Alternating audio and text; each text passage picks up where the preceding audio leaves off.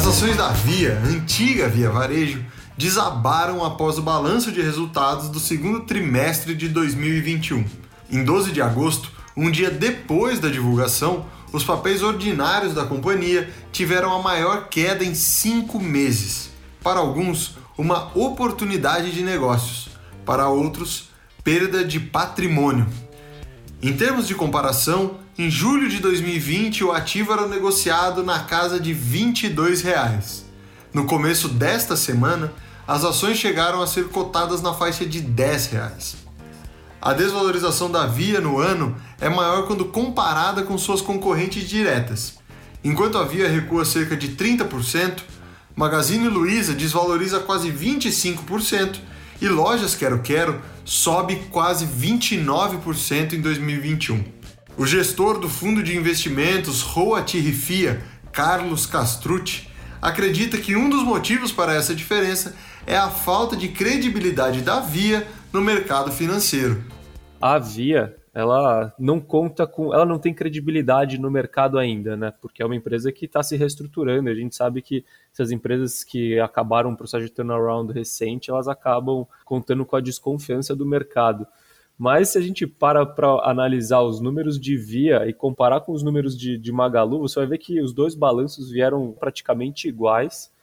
É, só que Magazine Luiza caiu só 3% no dia seguinte, enquanto Via caiu 7, 8% no, no dia seguinte à divulgação de resultado. E eu acho que isso vai muito em linha com a questão de credibilidade que o mercado coloca na, nas empresas mesmo, e é uma questão de tempo para que a credibilidade de Via seja retomada.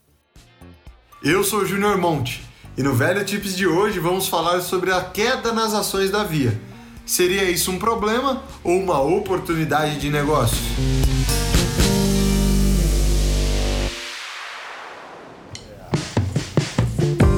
Desde o começo do ano, a companhia detentora das Casas Bahia e do ponto antigo Ponto Frio tem passado por reformulações. A estratégia do negócio é ir além do varejo tradicional. A Via pretende entrar com mais força no marketplace. Entre as metas estão o fortalecimento do e-commerce e a captação de novos sellers, pessoas que vendem produtos nos canais online da companhia. No varejo físico, ela ainda conta com seu maior diferencial de mercado, o crediário, um serviço fortemente impactado pela alta dos juros no país. É, o impacto direto é que mais taxa de juros. Primeiro você encarece o financiamento para as famílias, né? Quando você encarece o financiamento, as famílias tendem a se financiar menos e aí por conta disso consumir menos. A gente sabe que uma taxa de juros mais alta no curto prazo tende a impactar a demanda pelo crédito é, além disso, uma taxa de juros mais alta também tende a estimular uma retração econômica, e uma retração econômica acaba vindo com um desemprego maior, então você tem menos disponibilidade de renda para consumo. E quando a gente fala do impacto indireto, que aí a gente fala de valuation, as empresas de varejo, de uma forma geral, negociam múltiplos mais altos e quando você tem uma taxa de juros de longo prazo maior, isso gera um impacto no, no, nos valuations, né? E quanto maior o múltiplo, maior o impacto. Um ponto que também chama a atenção no balanço da Via é o lucro de 103% no segundo trimestre de 2021 em comparação com o mesmo período de 2020. Para quem vê de fora, é estranho imaginar que uma empresa tenha um resultado tão bom, mas ao mesmo tempo existe uma queda no valor das ações. Isso ocorre, em parte, por conta da frustração das expectativas de quem acompanha o mercado de perto. Mas como isso é feito? as empresas divulgam um guidance, um material com números da companhia e projeções para o futuro do negócio. A partir desses dados, os analistas calculam as estimativas de lucro, despesas, investimentos e outros fatores relevantes.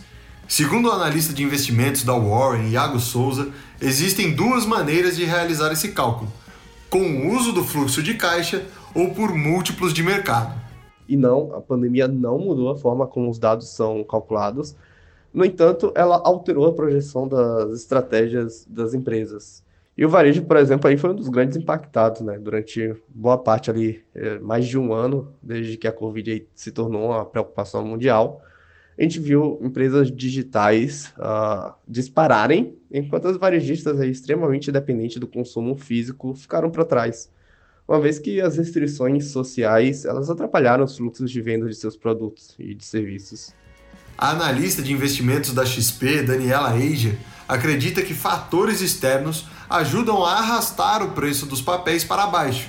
A especialista destaca, por exemplo, o intervalo de juro dos Estados Unidos com essa elevação da expectativa dos juros, por conta de esperar que talvez o Banco Central americano se tornasse um pouco menos expansionista, né? Ou seja, a começar a aumentar os juros em relação ao patamar que ele estava, é, isso prejudicou ações de crescimento lá fora, né? Que são essas empresas de tecnologia, e-commerce, etc.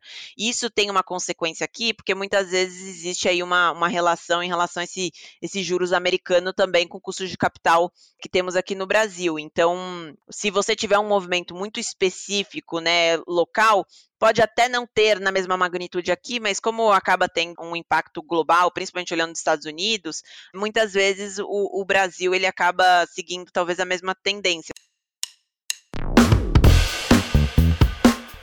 Casas de análise estimam preços diferentes para as ações da companhia até o final de 2021. Algumas mais conservadoras, como a HSBC, apontam para 13 reais. Outras miram mais alto, e precificam o ativo a 27 reais, que é o caso do Banco Safra. Mas as recentes quedas nas ações da Via são uma oportunidade? Quem responde é a analista de investimentos da XP, Daniela Eger. Nesses momentos que é um, um, movimento muito sistêmico, isso pode sim gerar oportunidades. E aí eu acho que tem que olhar caso a caso, empresa a empresa, para entender qual que é a dinâmica para frente. E aí, de novo, lembrar da questão do prazo, né? Porque é muito difícil prever o futuro, né? Mas a, a princípio parece que teremos um talvez curto prazo um pouco mais turbulento, né, e incerto.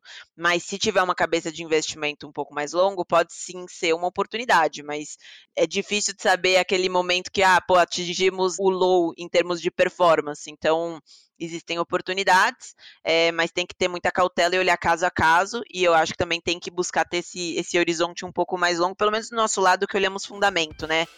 Nós entramos em contato com a Via para detalhar os números do balanço no segundo trimestre de 2021. Entretanto, a companhia não conseguiu nos responder até o fechamento desta reportagem. O Velho Tips é o seu podcast semanal. A nossa missão é destrinchar os assuntos mais relevantes do Brasil e do mundo e que podem impactar a sua vida e os seus investimentos. A locução, o roteiro e a edição são de Júnior Monte. A supervisão é de Karine Sena, Vinícius Custódio, Leonardo Levati e Guilhermo Parra Bernal. E as artes de divulgação são de Vinícius Martins. Muito obrigado e até a próxima edição.